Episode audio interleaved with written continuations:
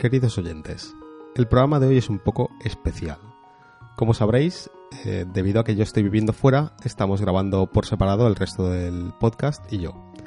Y eh, debido a ciertos problemas técnicos, eh, que es una larga historia, pero la versión corta es que soy un poco tonto, toda mi parte de voz de este programa ha sido borrada por error.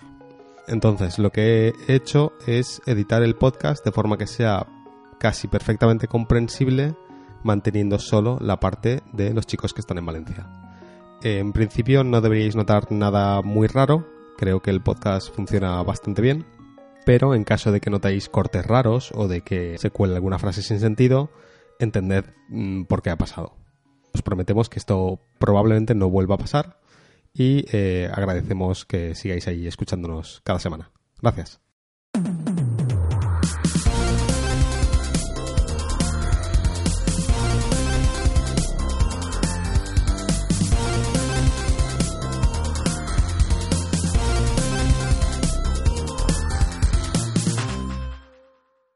Hola a todos y bienvenidos al programa 6 de la cuarta temporada de New Game Plus. Hoy volvemos con muchos juegos, una feria en Barcelona, muchas novedades y estamos aquí con Framara. Hola. y con un servidor, Muquita. Hoy Marquino no ha podido venir, pero yo creo que no tenía ganas de venir, está de vacaciones, está concretamente en Nueva York. Así que creo que hoy Nueva York le ponemos el símbolo este superior a podcast. Eh, empezamos eh, directos con lo que hemos jugado. Sí.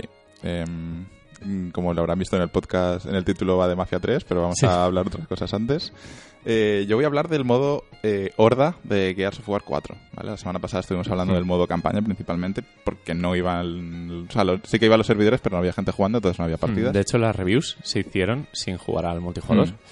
Eh, yo, por ejemplo, tuve oportunidad de, jugar con, con, gente que también lo tenía de prensa al modo Horda.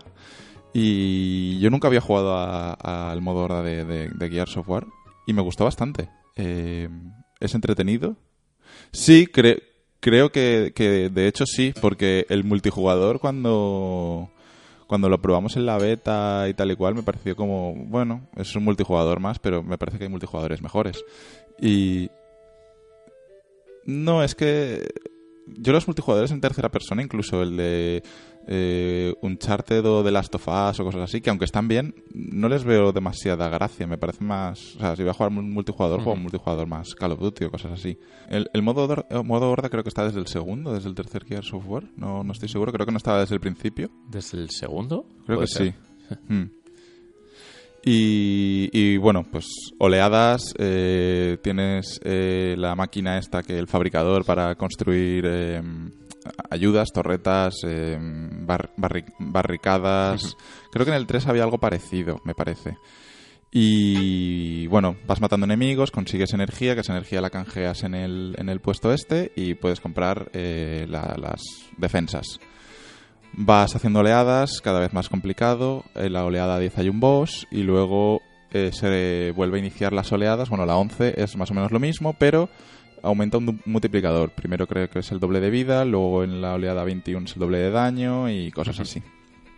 Y el juego está guay. Estuvimos jugando tres personas al principio, luego bajamos solo a dos.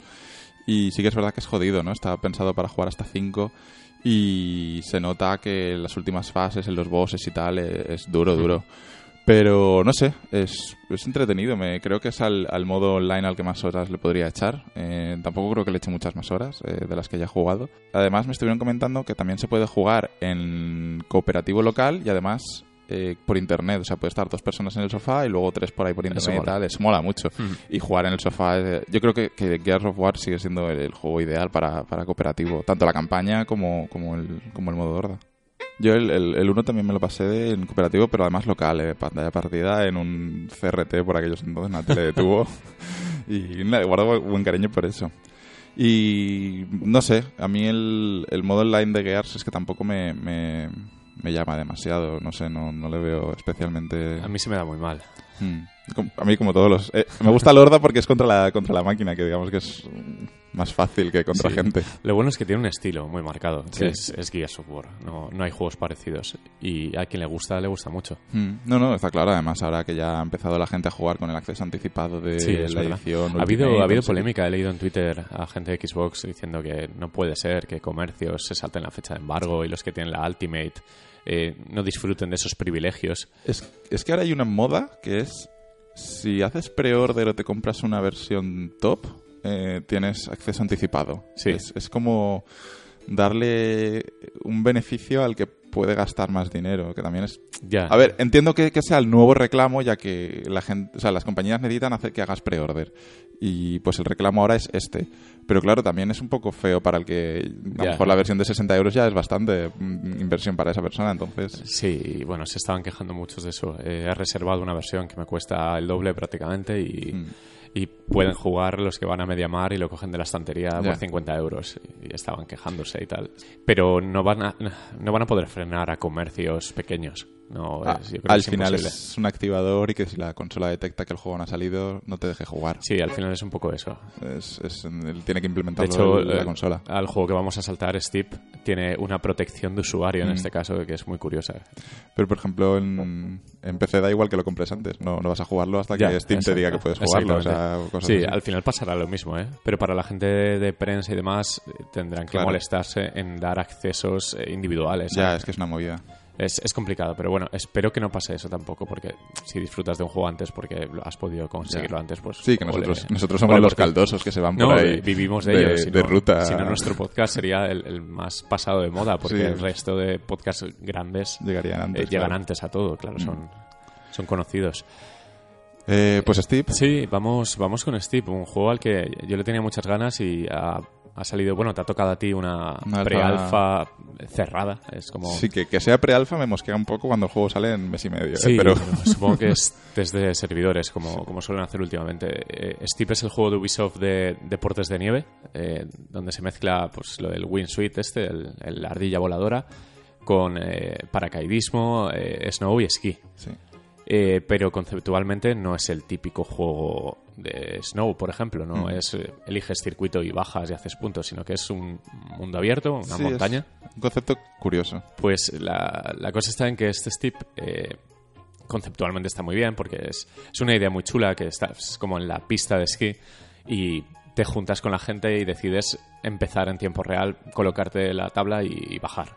Y el problema principal es que esta prealfa está muy, muy verde. Tanto Sí, que, ¿eh? que, los afortunados que la prueben, nosotros la hemos probado y a mí me ha quitado un poco las ganas de, Es de que, vivir. eh, a No, nivel de, de a ni- pero a nivel de, de interfaz eh, porque el juego lo, lo que es la jugabilidad está muy bien hecha está ya y está bien compuesta a ver, y está la- ya las físicas todavía medio lista para salir Las físicas no existen mucho porque...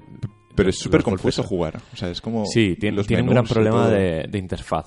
El diseño de interfaz es muy, muy malo. peor que el de Dark Souls Sí, es como- es, es horrible. O sea, son todo mucho... Es como Watch Dogs, con todo lo futurista que es, metido en Snow. En plan, no, tío, no, no casa esto muy Además, bien. ti- Tienes que descubrir lo- las pruebas. Te pones unos prismáticos y tienes que buscar como unos cristales Sí, para descubrir eh, dónde exacto. puedes... Vale, em- empiezas subido a, a, pues el típico trampolín ahí en medio de la nieve para lanzarte.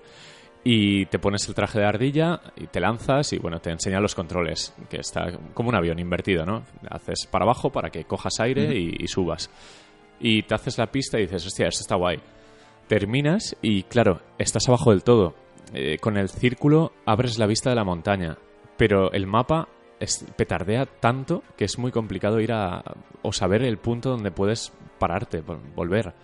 Eh, hay un tearing de la hostia, pero de, pero de- de ver la línea subir sí. poco a poco, sí. Y cuando consigues más o menos aclararte, decir, vale, tengo que ir a esta prueba, terminan las dos, tres pruebas que salen al principio y para desbloquear las nuevas, lo que decías de los prismáticos.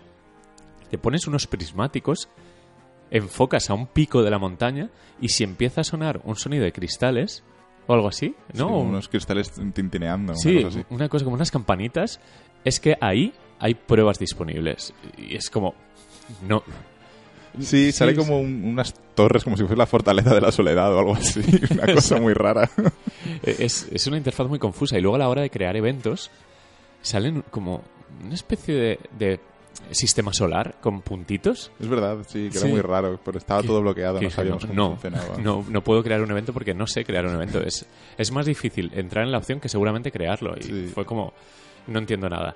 Pero bueno, luego lo importante, las sensaciones del juego son buenas y malas a la vez.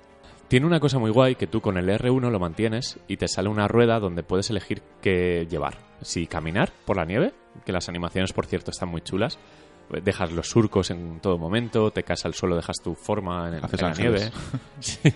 Eh, te apoyas, cuando es una subida te apoyas con la mano porque si no te resbalas. O sea, está muy conseguido. Han optado por un, un enfoque realista, 100%.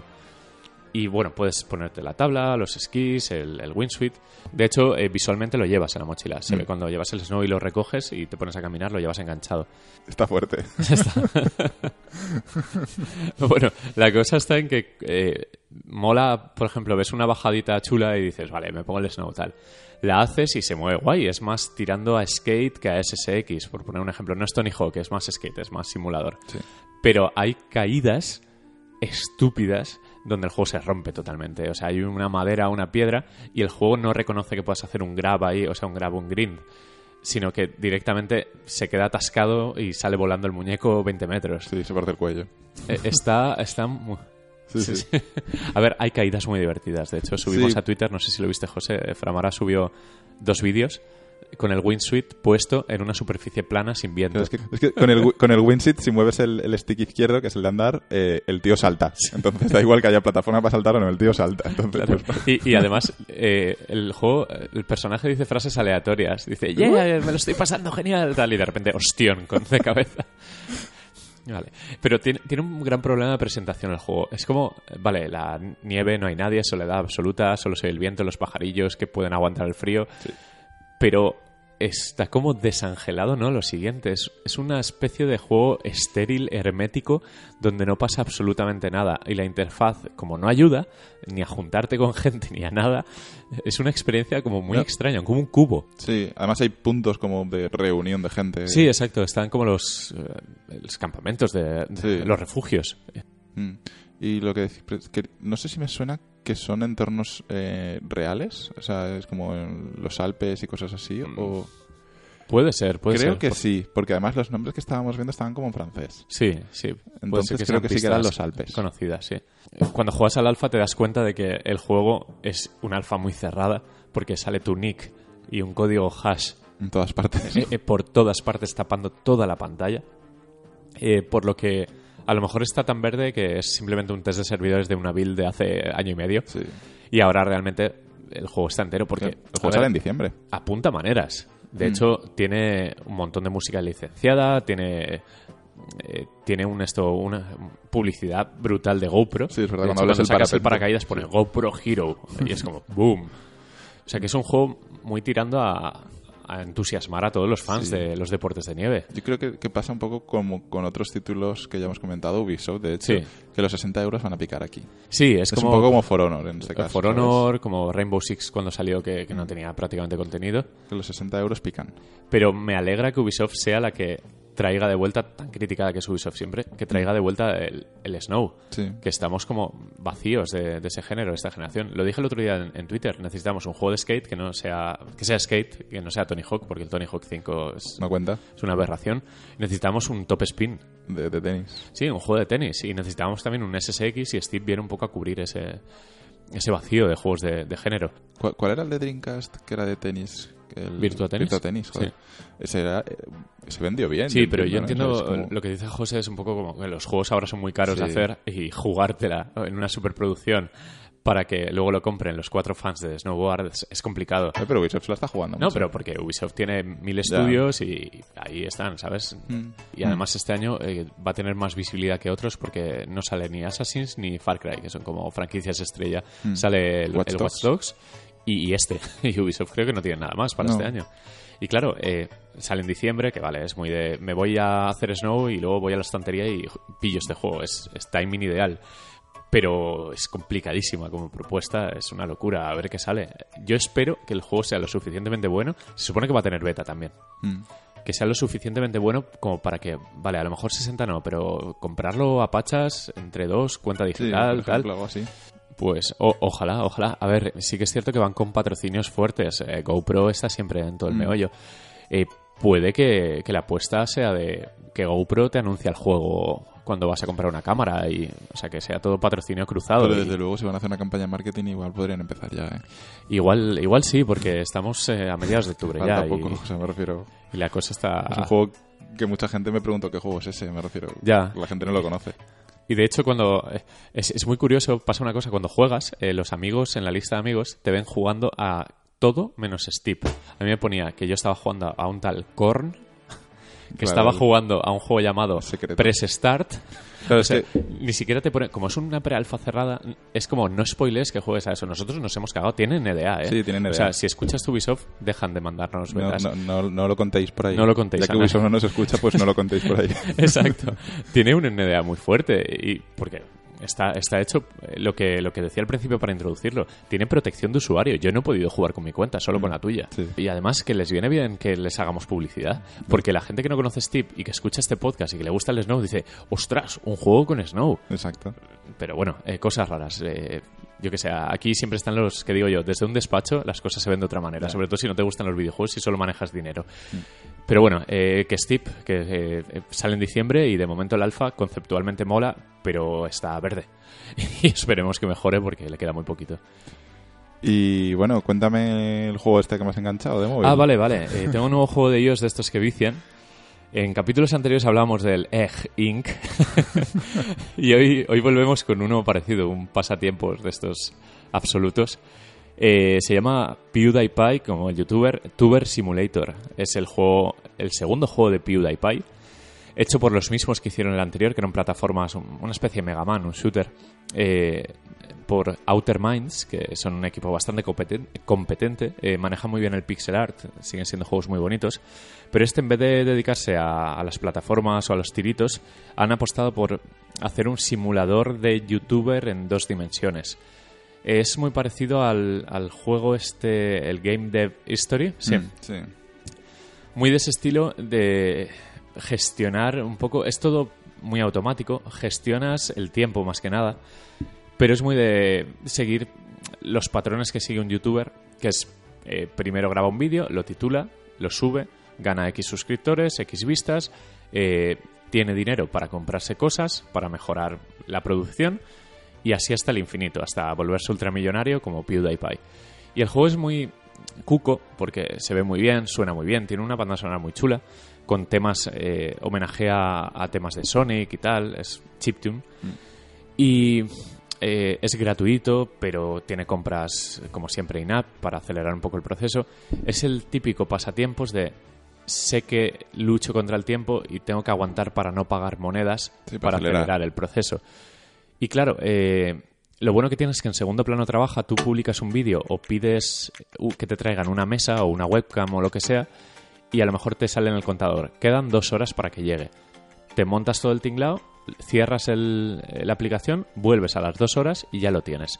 Y el avance es tan grande que te motiva a seguir publicando otro vídeo, a comprarte otra cosa. Y al final es eso, el juego recurrente que tienes en el móvil, que miras de vez en cuando cuando puedes, le dedicas 20 minutos de gestión, lo cierras y a otra cosa.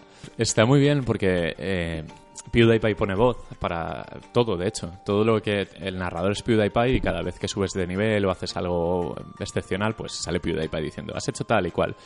Pero tiene un sentido del humor bastante chulo. Por ejemplo, eh, ahora mismo acabo de publicar dos vídeos y uno se llama Death Metal Makes You Fat y el otro se llama They Love My Pretty Úbula. Eh, son como eh, mezclas temas, es decir, yo ahora puedo hacer un vídeo y me sale que puede ser de belleza, de terror, sobre la vida, sobre juegos y hay temas tendencia. Por ejemplo, se llevan ahora en mi partida los juegos de terror y puedo hacer un, juego, un vídeo de terror que se llama Bear Simulator 2. Lo voy a publicar. Luego, también se llevan los temas de belleza y naturaleza. Y se llama, este mola, Modern Natures Wardrobe. O sea, son mezclas de temas muy divertidos. Y no sé, está gracioso. O sea, es un pasatiempo, es muy Sí, tonto. Para muy- abrirlo, hacer cuatro clics, cerrarlo y volver dentro de media hora. A ver qué Y pasa. yo qué sé, bienvenido sea, ¿sabes? Eh, De hecho, lo ha petado. Los servidores se han roto directamente. Este tío eh, genera dinero porque es un personaje conocido y es un juego lo suficientemente bueno para que el aficionado a PewDiePie se enganche, porque es PewDiePie, y el no aficionado, como nosotros, diga, coño, pues no está nada mal. Mm. Por lo tanto, ese- esa suma de factores, éxito asegurado. Y es lo que ha pasado. Y es buen juego, es decir, es un gestionador de tiempo. Sí, un farming de estos, Sí. ¿cómo se llama? Un, el Granja, el Farmville, una cosa de ese estilo. un Es- Farmville dedicado a YouTube, pero lo suficientemente bien hecho y bien cuidado como para que te quedes. Y ole por él. O sea, ojalá los de Outer Mind sigan haciendo juegos licenciados tan buenos. Ojalá todos los youtubers aprovecharan su fama para además hacer buenos productos, que está genial. Y nada, esa es la recomendación de iOS de esta semana. Y no hemos jugado nada más. Eh, entonces, ¿qué nos cuentas? Vale, Barcelona sí, Games sí. Week? el- uno de los platos fuertes de esta semana es que en Barcelona se ha celebrado por primera vez eh, un evento de videojuegos muy gordo, muy importante. Lo que era Madrid Games Week ahora se ha transformado en Barcelona Games World. Se lo han llevado a Barcelona y se lo han llevado de una manera eh, correcta, en mi opinión. Han olvidado un poco el espectáculo youtuber para apostar por el cariño primero hacia los videojuegos, que es al final lo que pedimos, y también por el creador. Eh, han llevado a figuras importantes del mundo de los videojuegos para homenajearlos y dedicarles la atención que se merecen. Al final son los que los que hacen que, que nuestro ocio favorito esté ahí. Estaba, por ejemplo, el Tekken, ¿no? El, Sí, estaba ¿Tanaka o eh? Arada, Arada. y también estaba Hajime Tabata, que es productor de Final Fantasy XV. Y eh, también vi pasar por ahí por... es que se celebraba a la vez Retro Barcelona Ujú. A uno de los eh, programadores líderes de, de Turrican, por ejemplo. Había gente de Factor 5, o sea, eh, gente muy importante y que tiene muchos galones en esto de los videojuegos y que, coño, siempre es un honor verlos ahí. Pues la Barcelona Games World se ha celebrado del jueves 6 de octubre hasta el domingo. Creo que a estas horas ya ha acabado. Hoy era- todavía hay, todavía Hoy era jornada de cierre, un poco ya eh, echar el resto. Y nada, eh, me planté con Ana el jueves allí. Eh, conseguimos acreditarnos como influencers. Ojo, New Game Plus eh, no entra en la categoría de blog, sino de influencer. Cosa que está muy bien, influenciamos bastante a la gente. Hemos vendido muchas vitas, eh, muchas plays, Pobrecitos. piperos, sí, pobres. Y nada, eh, llegamos a las... Es que hicimos un tour curioso, salir a las 6 de la mañana de Valencia, llegar ahí a las 9 y pico, no hay AVE. Claro. Si nos escuchan desde el gobierno, por favor, poned un ave. Eh, nada, llegamos a, las 9, entramos directamente, estaba todo a medio montar. eh, saludamos eh, a Juan Carlos de, de Microsoft, eh, a David de, Badland. Vimos a, gente de- del mundillo, gente que nos escucha. eh, vimos a Albert de Replay, a Omar de Nintendo. Eh, buena gente que siempre están todos estos saraos y un placer volverlos a ver y, volver a hablar con ellos de videojuegos. Y empezamos el tour de la ronda de gameplay. Que al final a, a lo que iba no era entrevistar, sino a Sí, jugar, a jugar. porque al final somos pequeños, tenemos poco tiempo y teníamos que ir al grano. Eh, juegos, directamente entro con juegos. Bueno, el, eh, se celebraba en la Fira, eh, la Fira de Barcelona, que está al lado de Montjuic, al lado de la Plaza de Toros reconvertida. Sí.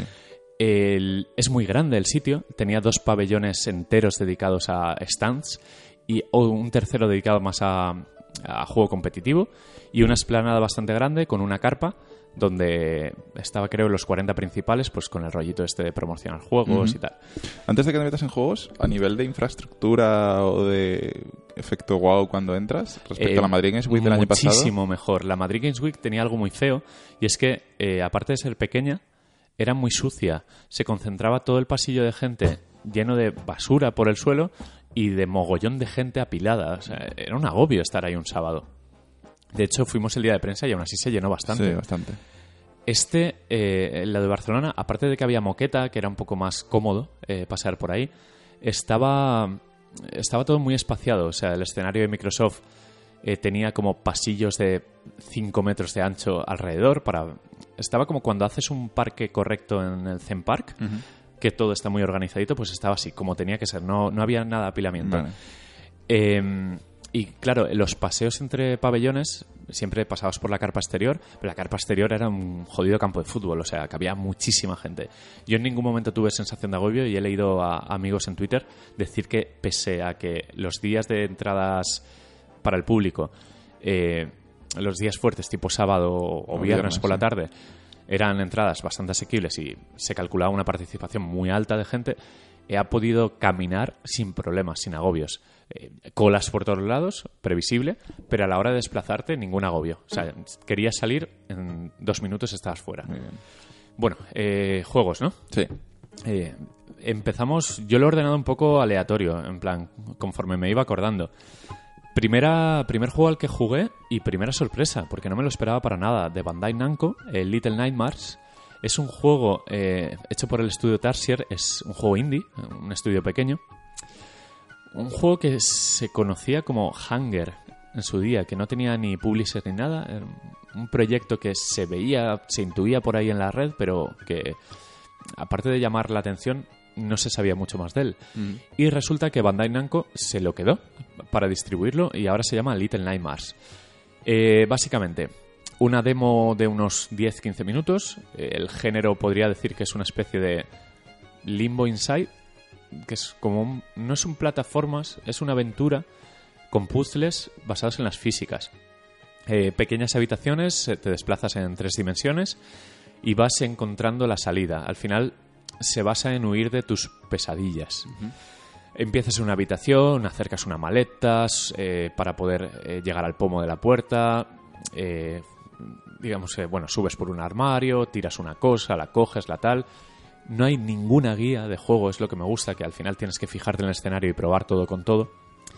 Y el meollo, el, el, el kit de la cuestión en esta demo, era huir de una especie de cocinero o cocinera, no, no tuve claro el sexo. Eh, rollo los muñecos de Jim Henson, cuando se ponía a hacer los desagradables, como Fraggle Rock, que tenía los trolls estos de la nariz gordota y tal. Algo así, como con la piel Sí, que- súper gordo, con la piel derretida, con muchas papadas. Para darle personalidad a la Exacto. pesadilla. una jodida pesadilla. Y me gustaba mucho porque el cocinero emitía sonidos muy raros, como pitidos, como si fuera un señor dentro de un cuerpo de una marioneta. Y claro, si te agarraba, si te encontraba por la cocina, te cogía y te echaba la cazuela. Era como una pesadilla de niño, de cuento. Y nada, lo que tenías que hacer era despistarlo con eh, ruidos de cucharas, cerrando la puerta del horno. Y al final ibas de habitación en habitación huyendo de él, eh, activando unos ascensores. Te subías, eh, accionabas un interruptor y cambiabas de nivel. Y así durante unos 10 minutillos. Pero ¿te ha, te ha dado la sensación, o sabes si es aventura completa o es rollo roguelike? De estos que se llevan ahora en el sentido Tiene de... pinta de ser una aventura completa. Vale. Quizás episódica, tipo ahora es una pesadilla y luego es otra. Ya, ya. Pero a nivel ambientación y estética usaba unos shaders acojonantes, por ejemplo, para la comida. El cocinero tenía pescado, tenía salmones, estaban atunes cortados en la mesa y joder, el nivel de detalle. Además apostaba por lo grotesco, por texturas y shaders hiperrealistas para que dieran yuyu. Sí, hacerlo incómodo. Exacto. Y me transmitió esa sensación de pesadilla de cuento de niño que, joder, eso lo juega un niño y lo traumas de por vida. Mm. Y muy interesante, ¿eh? Eh, me pareció como la propuesta más, más Sí, brillante dentro de, la- de lo que esperábamos todos. Que todos pues íbamos ahí a jugar un poco a lo, a lo que va a salir en febrero y tal. Y este, coño, eh, dije, mira Little Nightmares, no me lo esperaba, tiene un stand propio dentro de Bandai Namco y, bueno, por eh, curiosidad total, nos grabó Televisión Española. De hecho, habremos salido jugando a Little Nightmares en algún momento, por si alguien ha visto por ahí, la- estamos Ana y yo jugando. Eh, y además es curioso Bandai, ¿no? En esto. O sea, Me gusta, me gusta que hayan apostado, igual sí que, que habíamos visto a EA o a Ubisoft, Ubisoft, haciendo exacto. juegos Pues menores o... Bandai Namco eh, viendo, haciendo de cazatalentos, ¿no? De, Han mandado ojeadores a los estudios y han dicho, este hanger, dámelo a mí, lo rebautizo y, y te doy dinero. Mm, Estoy viendo capturas ahora mientras cuentas y, y me mola el estilo visual. Es así como de plastelina o Sí, es... un poco... Claro, son texturas demasiado realistas para un Como cuento, stop porque motion al final el protagonista es un, una es un- creo que es una niña, no sé, bueno, niña, niño, personaje con es indiferente, sí, lleva un chubasquero amarillo y es como que podría ser tú, ¿sabes? Que no, no tiene Mola. no habla, no hay Le echaremos el ojo Sí, sí, cuando sí, salga. es muy, muy interesante. Eh, bueno, luego me trasladé a Activision.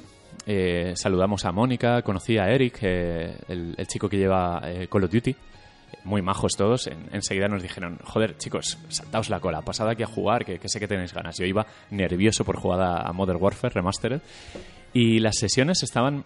Estaba muy pensado de manera muy inteligente, porque tú entrabas al stand de Call of Duty Sí. y tenías que pasar primero por Infinite Warfare y como premio jugabas a Modern Warfare. Curiosamente, Infinite Warfare estaba más vacío que Modern Warfare. También es normal. Es, algo que esperamos con muchas ganas. Es que este año Infinite Warfare está un poco con calzador para, para Claro, jugar claro, a Modern Warfare. lo que quiere conseguir Activision, lógicamente, es que juegues a Infinite Warfare. Claro, Es- es, es su juego, es donde han metido es- la pasta. Pero es complicado eh, cambiar la opinión a la comunidad Mm. cuando la comunidad, obviamente, sabe que Modern Warfare es el inicio de la leyenda. Y, y que está muy bien remasterizado, ¿sabes? Mm. Es, eh, lo han hecho con mucho gusto, lo ha hecho Raven Software, que, bueno, eh, José los conoce muy bien, son especialistas en, en hacer shooters. Han hecho Rainbow Six, han hecho eh, casi lo- las mejores entregas de muchas sagas de shooters. Cuando se mete Raven suele salir un buen producto. Y en este caso, pues lo han bordado. Quiero empezar con Infinite, que al final pues es la novedad, ¿no? Sí. Infinite Warfare jugué dos partidas, eh, dos dominios, en un escenario nuevo que es una especie, bueno, está desarrollado en el espacio y es una especie de estación espacial donde han recreado pues como un poblado del, de los años 2000. Ujú. Tienen como casas de cartón piedra, estaciones de tren, tal. Es como Westworld, como la serie. Sí, lo mismo, pero en el año 3000 recreando el año 2000. Vale. Un escenario, pues, el típico ratonero, con el punto B, el de en medio, entre trenes, con un acceso un poco difícil, con ventanas y tal. Me gustó que tiene un ritmo un pelín menos acelerado que Black Ops 3, pero eh, sigue siendo un juego que exige muchos reflejos. Exige que seas una mente despierta, que hayas practicado mucho y para comerte un rosco ahí, para divertirte, seguramente tienes que venir ya de Call of Sí, Duty tienes que venir curtido. Pero yo creo que ya la gente viene curtida. Me refiero a los que juegan a Call of Duty Sí, sí, no, saben, no. A, saben a lo que van. La, la suerte de Activision es que la gente que juega Call of Duty son muchos todavía. Sí, sí, sí. Y que van de Call of Duty en Call of Duty, sobre todo público joven, que se han criado con los jetpacks, Sí. ¿sabes? Y les da igual. Sí, porque nosotros sabemos que no tenemos que meternos porque sabemos lo que No, pasa. no, no, yo, yo no puedo ahí. A ver, la primera partida jugué muy bien, saqué las tres rachas de baja y tal. Eh, me lo pasé bien porque tiene una novedad que es muy de agradecer, que cuando disparas a un enemigo, la silueta se vuelve roja y te la mantiene. Mm. Sabes dónde está, ¿sabes? Vale. Es un poco más guía para tontos. Y cuando hablo de tontos, hablo de mí, que yo soy el tonto jugando a Call of Duty moderno ahora. Y también tiene un medidor de vida, una barrita y tal. Las armas son como versiones modernizadas de las existentes. Tiene, mantiene lo de Black Ops 3 de los, los perks especiales estos con L1 y R1, que sacas un arma especial o una habilidad. Vale. En este caso yo tenía una ballesta eléctrica que era brutal, te- tiraba como tres flechas a la vez y súper rápido. Y luego jugué al remake de Terminal, que es un escenario muy conocido de Modern Warfare 2, es un aeropuerto. Y el diseño es exactamente el mismo de Modern Warfare 2, que fue uno de los más famosos, de los más queridos, pero más futurista todavía. En vez de un avión de pasajeros normal de, de la actualidad, es una nave. Vale. Y esa partida ya fue en horario. Los niños ya vuelven del cole. Jugué con gente más despierta que yo. Y aunque no hice el ridículo, sí que me dieron pal pelo. Y es cuando dije: Esto es una mierda, no me gusta. ¿Sabes? La típica reacción a impotencia total, sí, sí. Pero el plato fuerte venía justo a nuestras espaldas. Eh, la remasterización de Call of Duty 4. Eh, estaba puesto el multijugador, se podía jugar a tres mapas y dos modos, eh, duelo por equipos y dominio, en matojos, terreno en obras y colisión, de los tres mejores mapas de- del juego.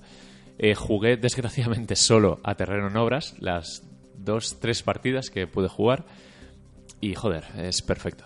O sea, es- yo lo hablaba con Carlos Rebato, que me dijo, es que ese shooter es insuperable, y es que llegamos un poco a la conclusión de que seguramente sea el mejor shooter de la década es el inicio de, de Call of Duty tal y como lo conocemos hoy.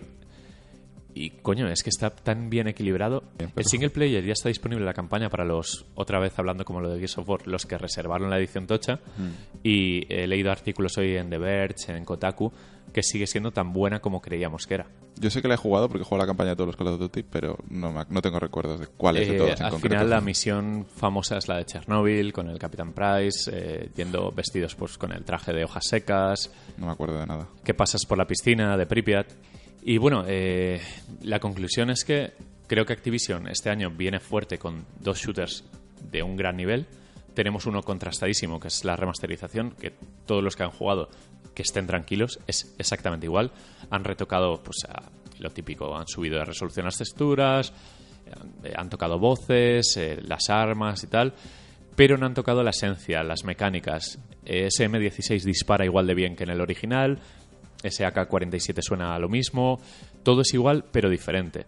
Digamos que es más contundente a nivel audiovisual, pero sigue jugándose igual de maravillosamente que se jugaba hace que se- nueve años Es lo que se pedía. que es lo que se pedía y por suerte Raven han estado muy listos y han, lo han bordado.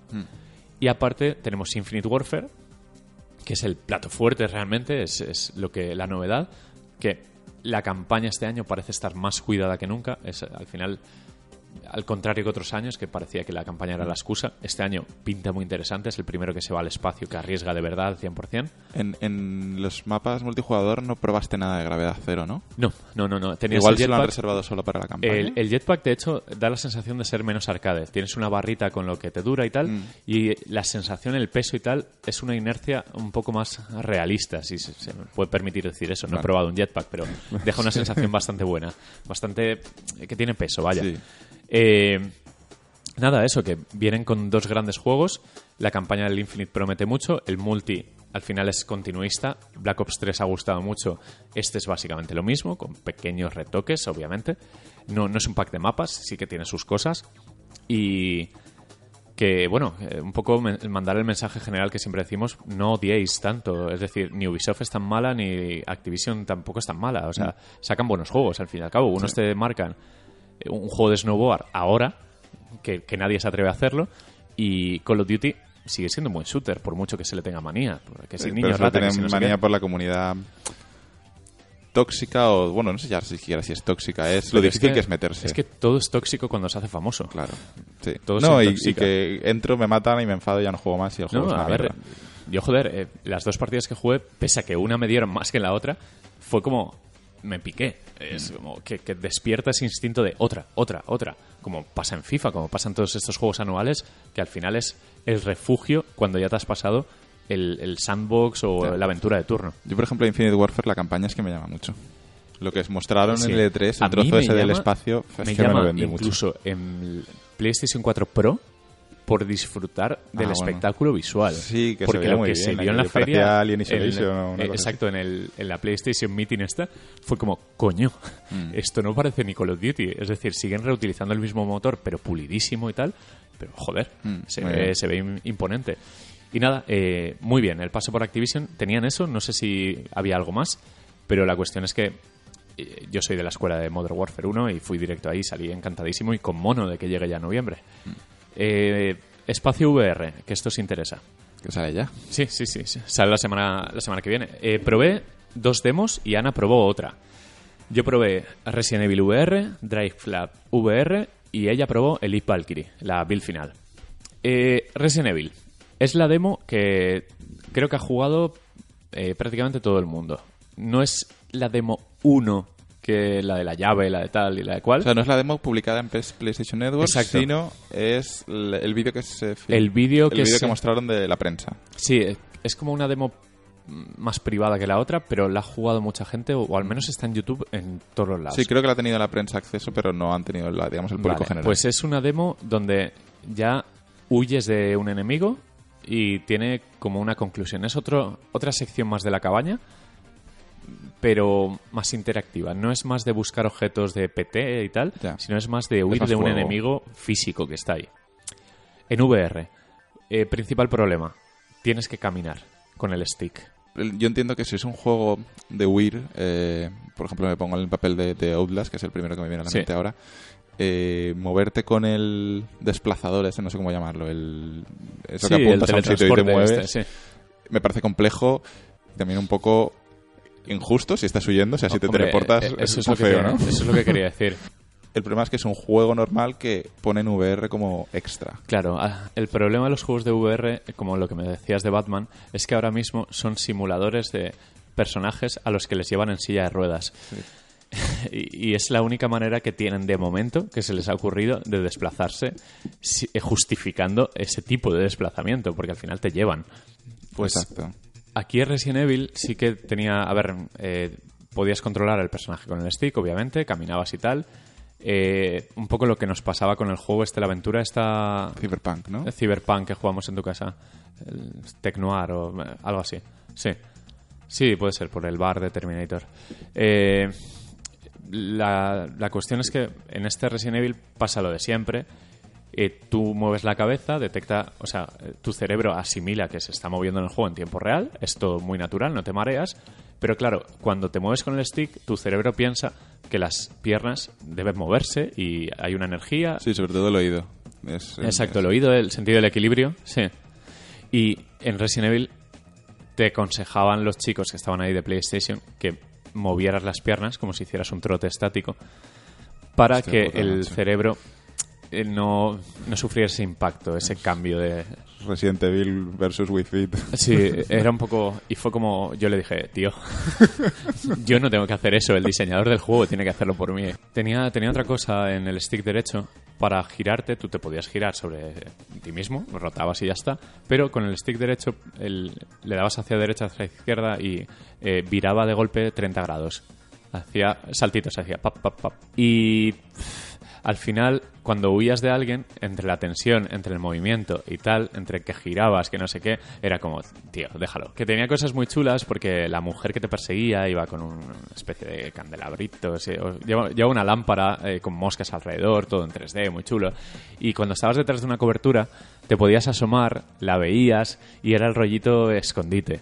Y estaba muy bien, pero todo el proceso de huida a mí me, me estaba dando un yuyo ahí, un mareo, que decía, hostia, que se acabe ya.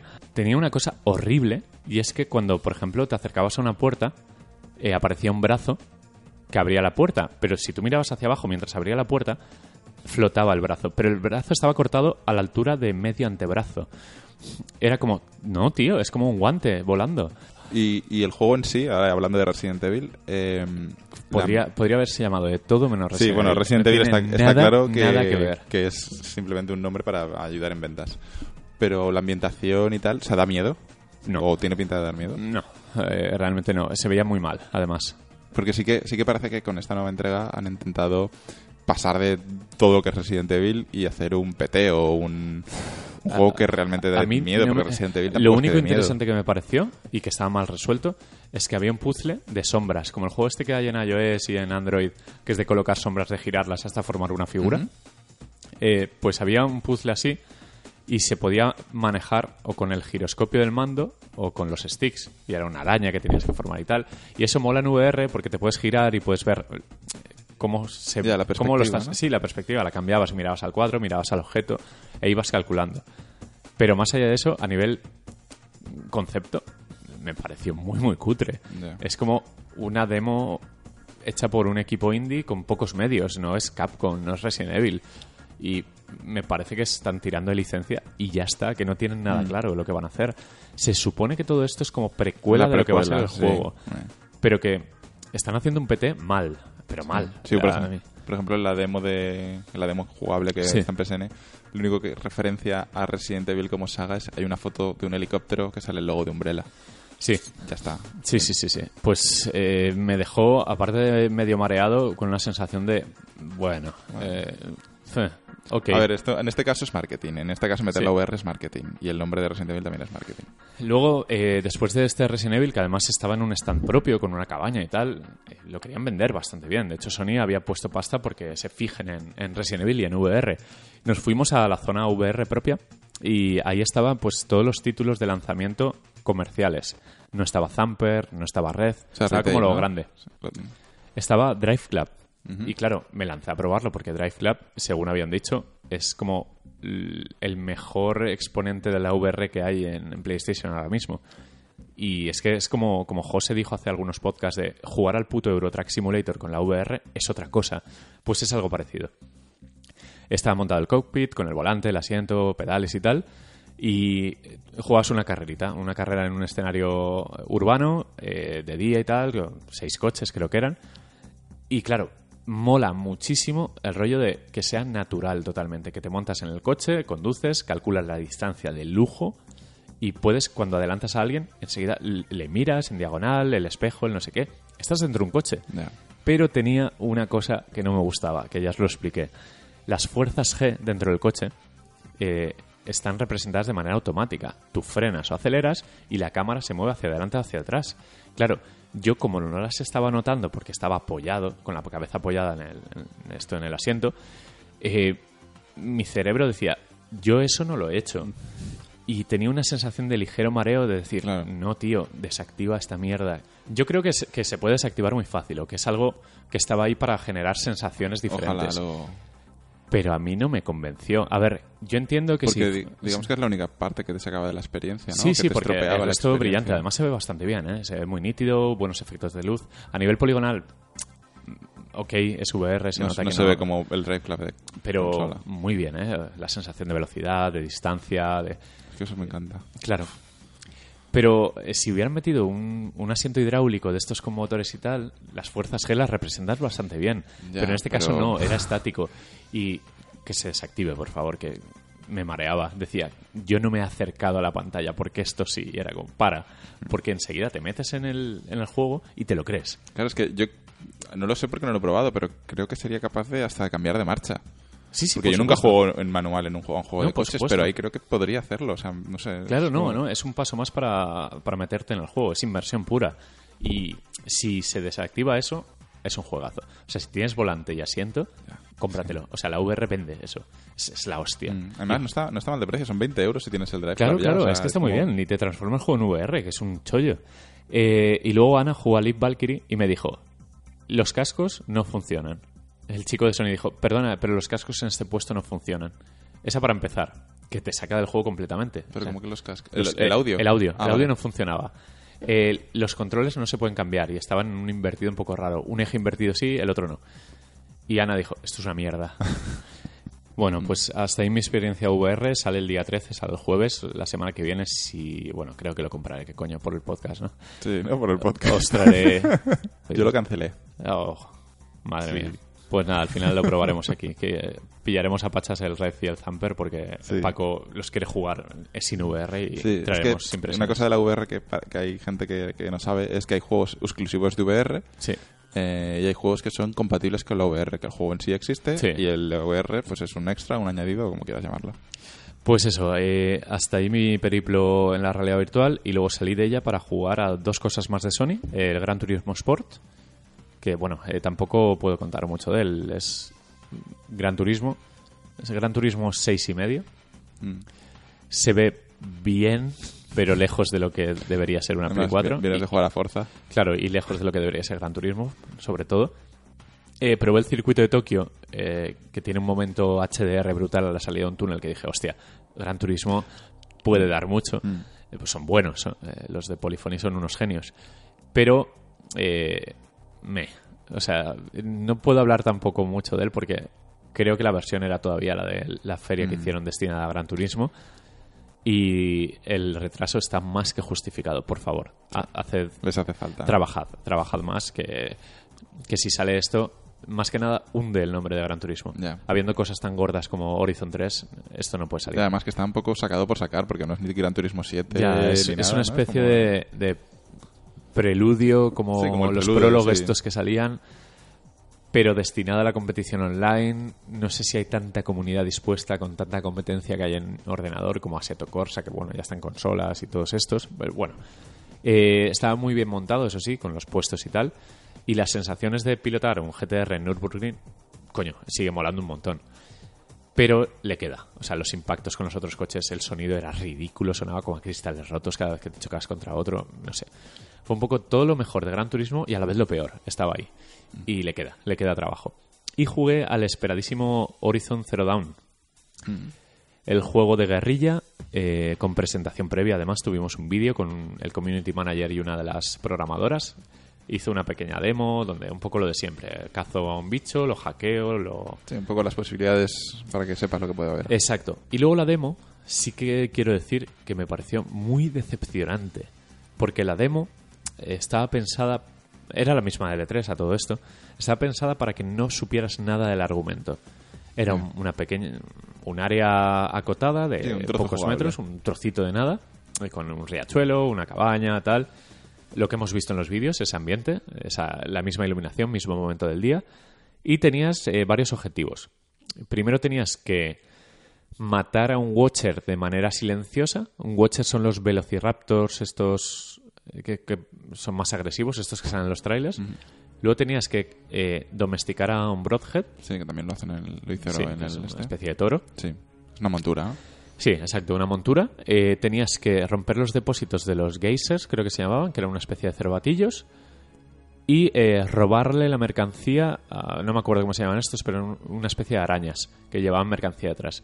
Tenías que robárselas y matarlos. Y te dejaban en el escenario, eh, podías elegir eh, tipo de flecha, tipo de tirachinas, porque tenías el slingshot y, y el arco. Y bien, porque se controla bien. Para ser un juego de guerrilla es bastante ágil. y lo comparo con Killzone, que a mí Killzone me parece que tiene un, tiene un control en general Sí. muy mejorable. Es un juego bastante ágil, pero estaba tan verde que me dejó un poco de... Hostia, aquí falta mucho curro. Eh, Es el problema de las ferias a veces también. La cámara se perdía con mucha facilidad. eh, el apuntado no tenía prácticamente ninguna ayuda y apuntar desde la montura a veces era una misión imposible. Cuando te subías a alguna roca, el personaje en vez de agarrarse flotaba. Mm, Tenía cosas de decir, hostia, a lo mejor si no nos dejabas jugar a esto, guay, ¿eh? no pasaba nada. Ya, es que también depende un, poco el tema de la elección, porque si es un punto del juego que ya sabes jugar y te lo dan Sí. sin saber jugar, también empeora la experiencia. Mm. O sea, en- normalmente Sí, tienes que ir adquiriendo la habilidad poco ya, a poco a ver, de yo entiendo usar que las cosas. tienen que enseñarlo, sale en febrero, el juego lo tienen. Mm. En el vídeo lo más interesante fue el mismo vídeo de L3 que se enseña a puerta cerrada. Lo más interesante es que entrabas en un poblado, estaba el vendedor, tal, y había otro tío que estaba paranoiado con que había demonios en esa aldea. Y al final descubres que las máquinas, los Watchers y compañía, están corrompidos por una especie de liquidillo de petróleo, del líquido negro, y que el causante de la infección era un bicho inédito que no se había visto todavía, Vale. que lo cazas en la aldea. Y ese es el llamado demonio. Y ves cómo infecta a criaturas cibernéticas que mm, son dóciles en un principio. Y es curioso la mezcla esa de eh, tecnología punta Sí, de sí, no, invasión lo- lo, alienígena. que es el, el lore del juego parece... Exacto, exacto. Y eh, lo que me dio la impresión es que es puro Far Cry. Y puro Far Cry rollo recadero. Y no sé yo, guerrilla, teniendo el historial que tiene, que creo que solo tiene un juego bueno, que es Killzone 2. Oscar. A mí el resto me parecen mediocres, honestamente. no Eh, Creo que dominan muy bien lo técnico, pero sí, lo técnico, que lo técnico saben hacerlo. quizás les va a venir grande esto. Ojalá me equivoque, porque el vídeo de L3 me hizo que me reencontrara con Horizon. Mm. Aplaudí en plan, olé sus huevos, por fin han hecho algo. Porque tiene mecánicas muy chulas, lo de retener con cuerdas, atarlos al suelo para que no se vayan los bichos. jefe, eso. Pero el hackeo es mantén apretado un botón. Ya. Que empiezan a, chirriar esas mecánicas de no me hagas lo mismo que me han hecho 100 personas más, 100 equipos más y mejor que tú. Ya. Que es un poco lo que hablaremos luego Mm. de Mafia. Yo Y- creo que tienen la baza, y creo que confían mucho en la baza, del atractivo visual y del... Es bonito, del- y es del bonito, pero no- contexto del juego. ¿Sabes? Pero tengo, tuve la sensación jugando a, a esta beta que no es Uncharted. O sea, Uncharted cuando lo ves se le, se le intuye una brillantez que pocos equipos pueden dar. Este Horizon no. Es como, es un juego más Ubisoft que Naughty Dog, por poner así un ejemplo. Sí. Yo creo que se entiende, ¿no? Ujú. que uno le ves las costuras, ves que se ve bien, pero no, no es tecnología nueva, no es aprovechar recursos. Le falta un algo, le falta ese punto de decir, esto está a otro nivel, no es Rockstar, no es Naughty Dog. Sí. Y me pasó lo mismo con Horizon. Dije, "Ah, voy a obviar también, voy a omitir, igual que con Gran Turismo, porque tienen margen de mejora. Y ojalá sea un gran juego, ¿eh? Sí, yo, yo le tengo ganas, a pesar de eh, eh, todo. lo bueno es una nueva IP, ole sus huevos, o sea, Mm. hacer una cosa nueva con un lore interesante, como habías dicho, Mm. y con buena pinta. En el fondo, no, no es un juego que digas esto va a ser una Mm, mierda seguro. tiene buena pinta. Y voy a, voy a poner el turbo un poco con los demás juegos, me detendré en un par solo. Eh, jugué a Battlefield 1, en este caso estaba el Alpha eh, en San Quintín, el mapa de, el primero que se vio, el, del, el del porrete de, de Snoop Dogg. Sí. Pues ese. Eh, no dejaban fumar ahí tampoco. En- y nada, eh, mejor escenario que el, de la, que el desierto de Sinaí, mucho mejor. Pero jugué en un momento en el que, claro, había 64 puestos y no había nadie. Y jugué un 8 para 10 o algo así, ¿sabes? que no, no es Battlefield lo que jugué, pero bueno, eh, el mapa tiene un diseño mucho más Battlefield, lo que tiene que ser. Muchas alturas, muchas casas, mucha cosa. Eh, juega Reading Paradise Megamix para 3DS. Eh, ¿Conocéis los Reading Paradise? No. O sea, Vale, eh, está musicales, hecho- ¿no? están hechos por los tíos de WarioWare. Que, ¿Cómo se llamó aquí? ¿Se llamó WarioWare? El, el juego de Wario de las pruebas, de los minijuegos. no lo sé. No sé. No, que sí, creo que se llama WarioWare. Nintendo. Eh, pues nada, es un juego que tiene mini pruebas también basadas en el ritmo. Mm. En, por ejemplo, te sale una secuencia de una cebolla con pelos y eh, sale un, un cortapelos con un ritmo de música, tienes que darle al botón para arrancarle los pelitos. Son pruebas loquísimas de un diseño divertidísimo con una buena música y que te exige pues tener ritmo, que eso a mí personalmente me cuesta mucho divertidísimo, sensacional, pero resulta que en el stand de Nintendo había un tío, contratado por Nintendo, imagino un animador, que el desgraciado, en un juego donde tienes que jugar con música, porque si no, no te enteras de nada, nos puso un altavoz detrás con la canción esta de Si te vas de Enrique Iglesias a tope, se puso a bailar, empezó a tirar humo y dije, ¿qué haces? Pero bueno, anécdotas, a ver de ahí. El, el juego imprescindible, sale el 21 de octubre. Y todos los que tengan 3DS que le den una oportunidad que es genial. Eh, Battlefield 1, Reading Paradise, Villains Mini es una cucada de consola.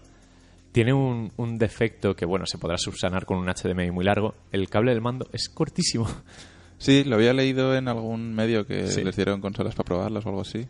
Es muy, muy corto, pero muy corto decir, hostia, ¿cómo me las voy a ingeniar yo para jugar a esto Claro. en una tele de 50 pulgadas? Claro. Eh, la clave va a estar en meterle un HDMI tocho. Claro, igual lo muy que- largo. Lo que quieren Porque- es que juegues como jugábamos antaño, ¿no? Ahí pegados a la tele. Claro. Eh, No, al final es, es como una carcasa de Raspberry Pi. Es minúscula, pero con unos detallitos. Es muy es una cucada. O sea, es, un, es para tenerla en la estantería. Sí. Es muy, muy mona. Eh, juega el Ice Climber, la emulación genial. El rescalado muy guay. Eh, respeta bastante bien los, los píxeles originales. No, no les aplica filtrados ni nada. Se veía bien. Y funcionaba bien. Es que tam- tampoco tiene más. Hemos llegado a una perfección con emuladores de NES que pff, es un buen emulador de NES y ya está. Y vale, para terminar, que me he dejado un juego. Final te Fantasy voy a preguntar XV. ahora. Final Fantasy XV, a lo tonto, se convirtió en uno de los juegos que más me gustó de, de la Barcelona Games World. Ojito con Final Fantasy XV. ¿eh? Gráficamente es lo que hemos visto en las fotos últimamente. Visualmente se ve de cojones. Había dos puestos. Que, uno al público. Bueno, los dos están al público. Uno con cola y otro sin cola. Para la versión no final, pero con logros Casi y tal. Y otra con la versión la nueva. Jugué a la nueva y, ojo, cuidado. ¿Cómo se ve ese puto juego? Visualmente es alucinante. Y además en Animaciones, una no pro, porque detalles. estés jugando en una normal. Exacto, en una no pro. No habrían pros en la feria. Había pros expuestas. ¿Ah, sí? Sí, estaban puestas para verlas. Ah, Supongo bueno. que sería la carcasa vacía y tal. Es más pequeña de lo que parece, ¿eh? ¿Sí? Sí, está bien, está bien. Es como la Play normal. Yo creo que es la Sí, misma es- anchura. Cre- Eh, creo que un- de alto es ligeramente más alto, pero pero ligeramente. muy poquito, muy poquito, porque parecía que, que le habían puesto otra altura más. Sí, pero es no, el no, triple es- piso es- ese. Eh, yo creo que han cogido la Slim y le han puesto una torre más. un piso más, Un- sí. un piso más. Eh, Final Fantasy XV, eh, la, el- la intro, que dura unos 15 minutos, de- se les para el coche, están en el desierto, tal, Es, a... es como la demo, la del Duskae. Sí, Vale. pero eh, lo que me llamó la atención es que además están en medio de la autovía, en vez de apartar el coche a la derecha en este caso, o a la- bueno, donde, Donde sea, pa- para que no les atropellen, están eh, tumbados, apoyándose detrás del coche en una autovía donde hay tráfico. Primero, esta boyband son gilipollas. son como los de Zulander. ¿Qué coño hacen ahí? Solo les faltaba la fiesta de la gasolina, ¿sabes? Luego- Bueno, eh, van a la gasolinera, está Cindy, la chica esta, despampanante ahí con, Sí, la rubia está. Sí, sí, con la chaqueta abierta porque hace mucho calor, es el desierto. Y nada, te dice, chicos, eh, os va a costar tanto dinero arreglar el coche. Id al desierto a matar bichos para pagarme. es porque, porque es así, esto es Exacto. así. No, es, es, es que Final Fantasy este lo que han hecho es eh, darle un toque de realidad, pero sin perder la, la fantasía loca. Pero me gusta, ¿sabes? El sistema de combate muy chulo, en tiempo real, eh, combos con tres armas para elegir. Y luego, eh, después de matar a todos estos, ibas a un cobertizo donde liberabas a un tío que te mandaba a otro lado, te reparaban el coche. Y jugué como 45 minutos. ¿eh? Me enganché ahí como un cabrón. mía, toda la cola que, hiciste. Prensa, prensa, prensa. Influencer. no, influencer, influencer, perdón. Eh, eh, coges el coche y llegas a un puerto, a una zona del puerto, súper bonita de noche. Joder, el agua, todo. Ves a otro personaje que te dice que es. No sé si era un príncipe de no sé qué hostias. Tam- tampoco. No quería spoilearme argumento, quería un poco sensaciones. Y todo lo que jugué me dio la impresión de que, coño, es una aventura que va a gustar a los que no les gusta Final Fantasy. El peligro está. El peligro está en los que les guste Final Fantasy. Ya. Pero bueno, que, que- que a mí tampoco me importa. Es decir, yo lo que quiero es un juego que me guste, que os den por saco a los fans.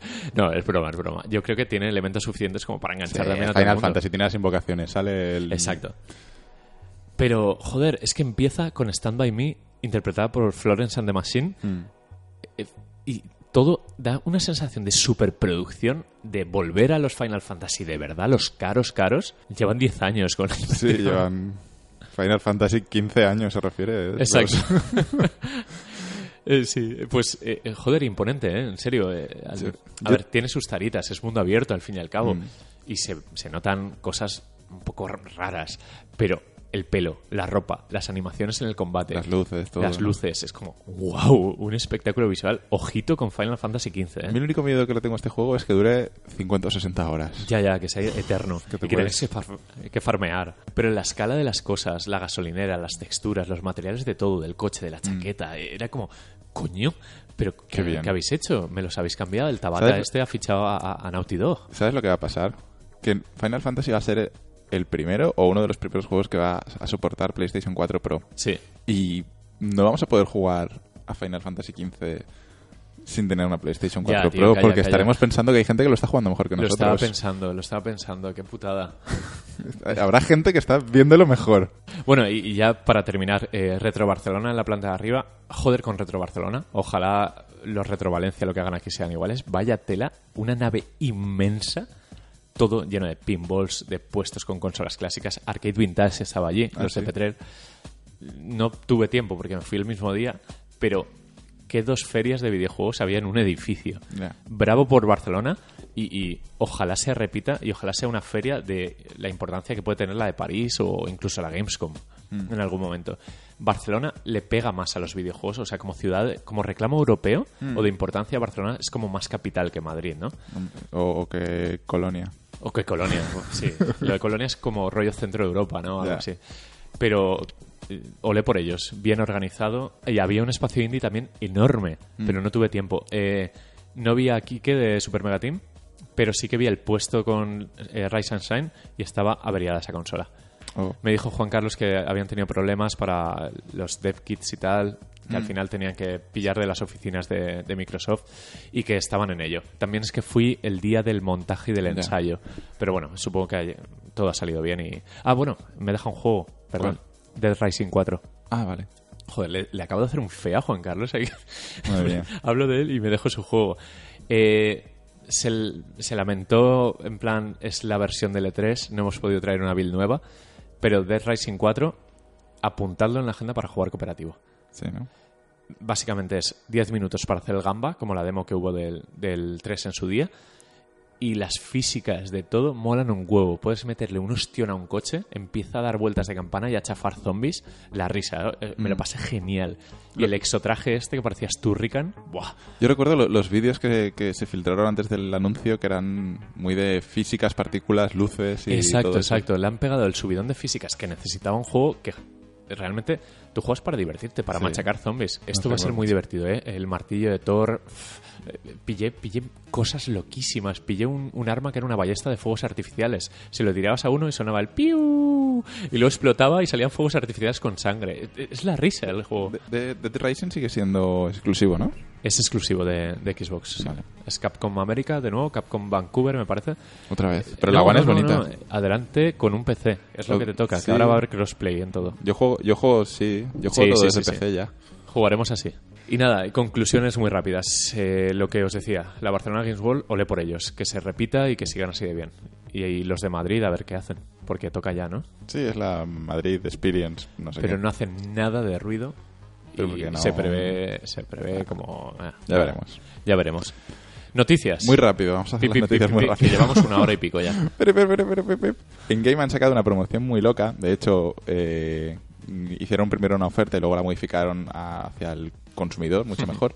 Y es que si tú llevas tu Play 4 normal, la de 500 gigas, eh, por 50 euros te dan la Play 4 Slim eh, de un tera eh, al cambio. O sea, tú llevas tu consola y 50 euros te dan la nueva, con nueva garantía, nueva consola, nuevo mando. Eh, las ventajas que tiene, de, por ejemplo, que es de un tera, que incluye por fin la red de 5 GHz, que parece una tontería, ahora, pero no, me joder. parece. Le pega un a las descargas. La polla. Sí. Y, y no sé, o sea, es que solo por el hecho de la garantía.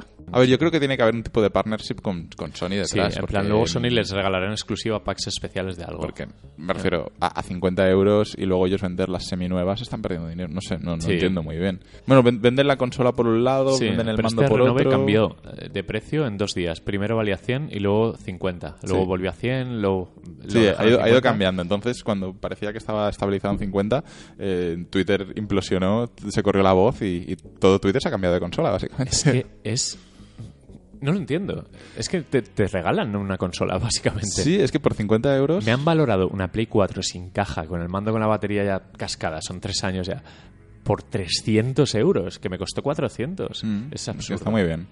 Entonces, bueno, pues eh, hemos sido todos, básicamente. Todo el mundo ha ido a cambiar la consola. Eh, Sí. De hecho, eh, creo que estaba en la tienda, el chico dijo que eran 3.000 unidades limitadas Sí. en España. Y en la tienda donde estábamos quedaban dos. o sea, Sí, sí, sí. No, no, no. Volaron putada. esa misma mañana. El Mm. ruido que hicimos en Twitter, que había gente que no lo quería hacer y de repente dijo, bueno, eh, lo he hecho. Venga, ya- He ido, ya, ya que os ponéis.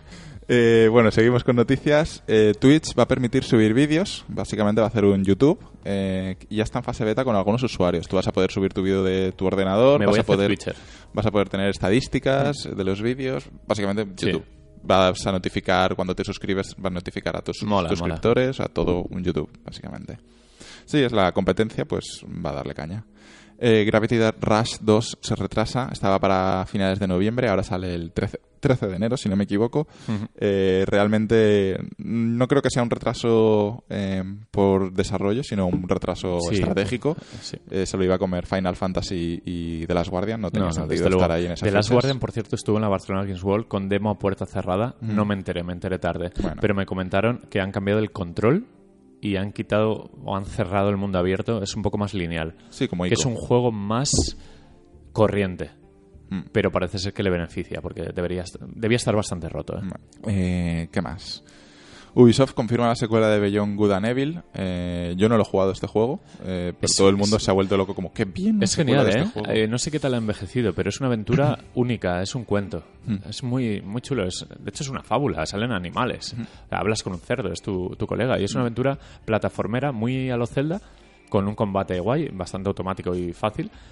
Pero a nivel artístico, a nivel narrativo, es, es muy bonito, es brillante. Es una de las sorpresas que hubo en su día. en- en- es de 128 bits este juego. ¿Sí? Mm. Pues mira, Ubisoft en el Ubisoft 30, que está haciendo ahora del 30 aniversario, bueno, supongo que sea el 30 aniversario de Ubisoft, eh, están regalando un juego cada mes, pues este mes van a regalar el Beyond Good and Pues jugadlo que- si podéis, que os va a gustar mucho. Mm. Además pide poco, poca máquina. Sí, además se juega en PC, o sea, los, Sí. juegos- los regalos son en PC solo. Eh, demo de Record y además han metido un parche de 5,5 gigas El juego cuando el juego, el juego ocupaba 6 Sí. eh, que soluciona los tiempos de carga, o teóricamente, y un montón de bugs. Tiene para, para aburrir. Ah, y no lo había apuntado aquí, pero eh, Phil Spencer salió esta semana diciendo que la prensa le había dado notas bajas para clickbait. Sí, y, y también, y también ha dicho que su nota justa era entre 8 y 9. Eh, Vete a tomar por culo, Phil Spencer. Anda, anda, Phil Spencer anda, haciendo las suyas. anda, anda y anda. Eh, hay una demo de Outlast 2 en la Store. Yo No no, la he podido probar, quería haberla probado, pero al final me lié y se me olvidó. Y quiero probar también la del Dragon Quest Builders, que bueno, sale ya. Sale ya Y- esta semana el juego, Y luego. parece que es muy guay, bastante Sí. bien. Y luego una curiosidad o un, un hachazo es que en la semana de lanzamiento de ambos juegos FIFA ha vendido 40 a 1 frente a PES en Reino Unido. Habían hecho cálculos y no era 41, era como 20 a 1, pero igualmente es muy significativo. O sea, vender 20 veces más que tu rival es como, no es rival, No es es, rival, es- es- es un- una cosa que está ahí. Que molesta un poco. También es cierto que han elegido el mercado donde FIFA domina Claro, es UK. porque es, tiene la licencia de la Premier League. Está, FIFA es básicamente Premier League Simulator. Mm. Y PES ahí no importa nada. Que en otros mercados estará más igualado. Pero el otro día le leí a Lacorte un gráfico donde aparecían las ventas en Japón de Winnie Eleven, PES, frente a FIFA, y en, se ha ido reduciendo de 7 años para acá constantemente hasta que ahora PES le saca a lo mejor un 5% de ventas a FIFA en Japón. PES está muerto. la comida la tostada. Mm. Y eso es todo. Yo no tengo ya nada más aquí apuntadas las noticias. Pues eh, nos vamos un poco flipados de tiempo, llevamos casi hora y veinte. Va- vamos a hacer un pequeño corte y volvemos con Mafia, que es el lanzamiento importante de la semana. Hasta ahora.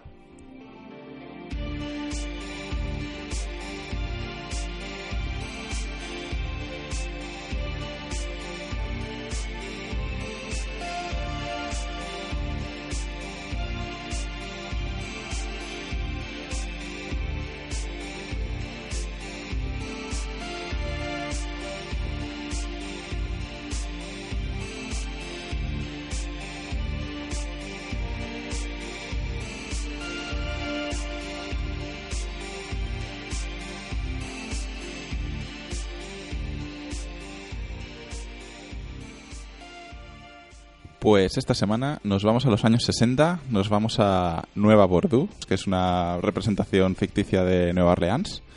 Y eh, es la secuela, el Mafia 3, por fin. Eh, habíamos visto bastantes vídeos, mm, bastante destripado el juego ya en muchos sentidos, desde Sí. conceptos hasta gameplays. Cuando, cuando lo anunciaron, salió un vídeo de la nada. O sea, se anunció en plan, Mafia 3 y todos, hostia. Sí, que fue un vídeo de ahí con los mm, cocodrilos por ahí por las Sí. los, Sí, las los estas de pantanos de- estos que tienen por allá, sí. Sí. Eh, bueno, eh, título de 2K. eh, esta vez no lo ha hecho 2K Check como lo hizo en las anteriores entregas. Esta vez lo hace un nuevo estudio que se llama Hangar 13. Eh, es un estudio californiano eh, formado en 2K14. jajaja. Madre mía, el chistaco que hay en el toque. Esto se pone al principio del podcast. Eh, este estudio ha salido de la nada, lo, lo formaron de cero y eh, la única cabeza visible es Black- eh, Hayden Blackman, que fue el director creativo de LucasArts. El hombre negro. Yo no sé quién Me es. encanta, Sí, Blackman. y por eso es el protagonista de negro. Exacto, exacto. Eh, y bueno, el juego, yo reconozco que no tenía especialmente interés en el juego, aunque conforme iba llegando, como siempre, ¿no? Como iba llegando las semanas, eh, iba apete- Sí, lo de apeteciendo más. No hay lanzamientos, nos afanamos. En, Exacto, pues el, el único clavo ardiendo que hay por ahí. Sí. Y bueno, no lo sé, tengo mm, opiniones encontradas con este juego, así en general. Yo, de hecho, en Twitter he sido bastante negativo con él. Lo comparo con Driver, Driver 3. Mm. No sé cómo es. Drift el 3R. Sí, Drive 3R. Porque es un juego que tiene cosas muy buenas, pero está tan roto que no se lo recomendaría a nadie, pero a la vez es divertido. Claro, a, a mí me pasa un poco eso. eh, me dices, oye, ha salido este juego, mm, ¿me lo recomiendas? Y Yo creo que te diría que no. Yo pero, diría que no. pero desde que salió, eh, en unas 36 horas, he jugado 13, me refiero. Le Sí. he metido mucha caña y, y me ha entretenido. Seguramente llevas más horas que los que están analizándolo. Ojo, eh, aviso para navegantes. Este juego es, eh, no había embargo de reviews realmente, pero nadie había podido pillar copias porque 2K no las ha mandado. Exacto. es de Hasta el día de lanzamiento. Es de estos juegos que no hay reviews. Olía mal. Que ya es feo, o sea, ya es como... mm, Se, se le vio ahí un poco las intenciones a 2K. Y yo creo que es precisamente intencionado porque la labor de PR ha sido muy buena, lo han vendido muy bien. Mm. Y luego el juego, las dos primeras horas son muy buenas, son buenas. pero luego va se acabó. abajo, va hacia abajo. Pero va hacia abajo sin frenos de boca. Como los coches. Y vamos a juego. desarrollarlo. es que tiene ingredientes para Sí. ser bestial, pero eh, está incompleto. sea, Es- no lo han terminado, es como Ricor. Lo primero que destaca del juego, y creo que es el, el aspecto más fuerte del juego, es la narrativa. Eh, no tanto la historia, porque la historia me parece una historia de venganza, sin más. eh, Sí. Sino la narrativa y la forma de contarlo, ¿vale? Hay eh, una especie de falso documental Sí. donde están entrevistando a personajes que tuvieron que ver eh, con los eventos de Mafia Hmm. 3, pues como si fuese hoy, en, a, a fecha de hoy, ¿no? Entonces, a los personajes que salen les dice, va- van apareciendo pues que es uno del FBI, eh, un juicio con la CIA, Sí. un cura que también sale por ahí, Sí. y van dando su opinión sobre los hechos, su, su punto de vista. Sí, está muy bien. A ver, el protagonista es Lincoln Clay, que es un ex soldado eh, en Vietnam. Sí. Además es de las fuerzas especiales, un soldado de élite de, que participó en la guerra de Vietnam, que vuelve a su Nueva Orleans y de repente, pues lo típico, se encuentra con que las cosas han cambiado, el aumento de violencia, enfrentamiento con bandas, se la lían y se venga. Básicamente es, Mm. Es eso. una historia de venganza. Sí. Él tiene que ir a, matar a todos. Un poco payback o. Es, es el castigador, así. es Sí. una historia de... Porque al final el, Incluso, el núcleo del juego... incluso Max Payne. Sí, o, o Max Payne. El núcleo del juego es... eh, mm, hay una banda que domina la ciudad, tú solo la revientas entera. Es eso, no, no Mm. Sí, tiene tú más. contra el mundo. Sí. Y es una historia muy básica, pero está muy bien contada. Mm, Además tiene buenos personajes, los personajes están muy marcados, Sí. eh, la, de- la definición, aunque aparezcan más o menos, eh, están bien es- de- desarrollados por, por lo menos para lo que necesitas en Hmm. ese momento. O sea, en, todo es en narrativa, en argumento y tal, está muy, muy bien el juego. Hmm. Ahí ha apostado bien la historia y tal y cual. Pero el problema es un poco la aplicación y luego el desarrollo, lo que es el juego ya en sí. Sí. Eh, es un juego de mundo abierto donde la forma de, digamos, de tumbar abajo esta mafia de la que te quieres vengar es en cada distrito, digamos, lo maneja un cabecilla y de ese cabecilla luego tiene cabecillas por encima y así hasta llegar a- al Sí. capo máximo. Tienes que hacer ruido para despertar la curiosidad de los enemigos. En plan, alguien me está rompiendo el tinglao. Mm. Y es ir a una casa, matar a todos, eh, destrozar pues la Los heroína, bienes, sus bienes, lo que tengan por ahí. Y hasta que bajas el contador de daños, daños económicos, y ya te sale el cabecilla. Sí, el cabecilla decide salir de, de donde está. Es un sistema que me recuerda mucho al de Shadow of Mordor. El cabecilla nunca estaba por ahí hasta que matabas un montón de orcos, entonces el cabecilla se, se, se- se designaba, se asignaba ¿qué está pasando? Pues esto es lo mismo, en este, en este caso es lo mismo. Y al principio me parece bien, me mola. eh, el problema es que cada sector de la ciudad tienes que repetir otra vez el mismo proceso y la forma de repetirla es la misma, simplemente cambia la ubicación. Estás en los pantanos, estás en Sí. el downtown, esta es en los suburbios de donde viven los negros, Sí. es, o sea, es todo el rato lo mismo, cambia la ubicación, pero siempre es romper las drogas, matar a los mm, a los malos y Sí. interrogar a Sí. cuatro pringados. Sí que tiene cositas curiosas, como por ejemplo lo de reclutar a gente. Mm. Eh, el, el cabecilla de cada puesto, tú lo puedes o matar cuando te da información, que estás con el cuchillo en el cuello, o reclutar para que te generen beneficios. Digamos que los, lo metes con tu banda. Sí, el- digamos que tu negocio luego Sí. te dará más dinero. Y tienes ciertos cabecillas, bueno, son amigos en la historia, personajes principales que reclutas, uno para armas, el otro para no sé qué, o sea, Mm. que los puedes avisar en cualquier momento, desde el menú del juego. Tienes como un, pequeño ejército. Sí. Uno genera dinero y otro te echa una mano. en tu sí, socios. que tienen como un interés común. Mm. Y lo que decía de las dos primeras horas se han vendido muy bien, porque el juego realmente desarrolla muy guay la historia. Eh, te cuentan muchos porqués de por qué Lincoln tal, por qué cual. Y tienes saltos en el tiempo muy curiosos. Hay un asalto al banco, de Sí, repente lo forward, luego vuelve. flashback. Sí, es, empieza muy parecido a GTA V, de hecho. Mm. Y luego cuando termina todo eso, cuando empieza el juego de verdad, es cuando las misiones se acabó la creatividad y es todo el rato igual. Pero ¿sabes por qué? ¿Cuál es la diferencia entre el prólogo y el juego? La diferencia de calidad. Que el prólogo está guiado. Sí, El exacto. prólogo te dice lo que tienes que hacer, te dice las misiones que tienes que hacer al estilo de Mafia 1. Claro. Yo, por ejemplo, yo, no, yo jugué a Mafia 1, no he jugado a Mafia 2. Eh, creo que a Mafia 2 sí que era más mundo abierto. En Sí. Mafia 1 mm, era bastante cerrado. Creo que de hecho era cerrado completamente, salvo las misiones de conducción, pero bueno, también eran cerradas. sí, sí, sí. Eh, y esa- en el prólogo también es cerrado. Tienes que hacer eso, tienes que hacerlo ahí y, y tiene una historia muy Sí, sí, sí, encapsulada, ¿no? Y, técnicamente es mejor porque hay pasillos Hmm. y la carga gráfica es mayor, no, no te dejan salirte del guion.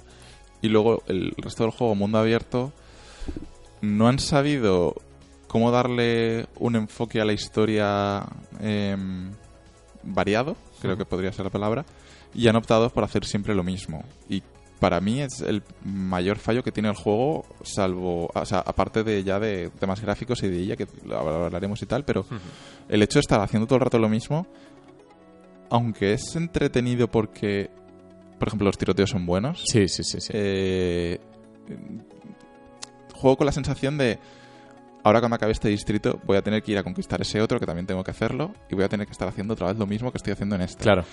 Y es como pesado. Sí, eh, tiene pinta de que se quedaron sin ideas muy pronto, de que tuvieron que alargar artificialmente Mm. la duración del juego, porque el prólogo es lo que dices, localizaciones distintas, situaciones muy locas, muy scriptadas, Mm. pero muy de agradecer, porque las mecánicas de disparo son buenas. Mm. Es, es mucho mejor shooter que GTA V. GTA V tiene cosas tremendas, la ciudad está viva, la conducción y tal. Este, eh, la ciudad, bueno, eh, Está. está. Está la ciudad. Está la ciudad. Pero eh, vive más de las coberturas, de los saltos, de, o sea, de el pasar de cobertura a cobertura está muy bien, Mm. el feeling de las armas es muy bueno, las físicas de los enemigos cuando les impactas con un balazo de escopeta, eh, los revientas, o sea, los lanzas tres metros. Tiene, es, tiene un buen feeling. Es como Driver cuando conducías que decías, coño, es el mejor juego de conducción de la historia, pero es un sandbox roto. Y a este le pasa algo parecido. La- a mí la conducción no me ha gustado. Me parece, y eso que lo tengo en modo simulación.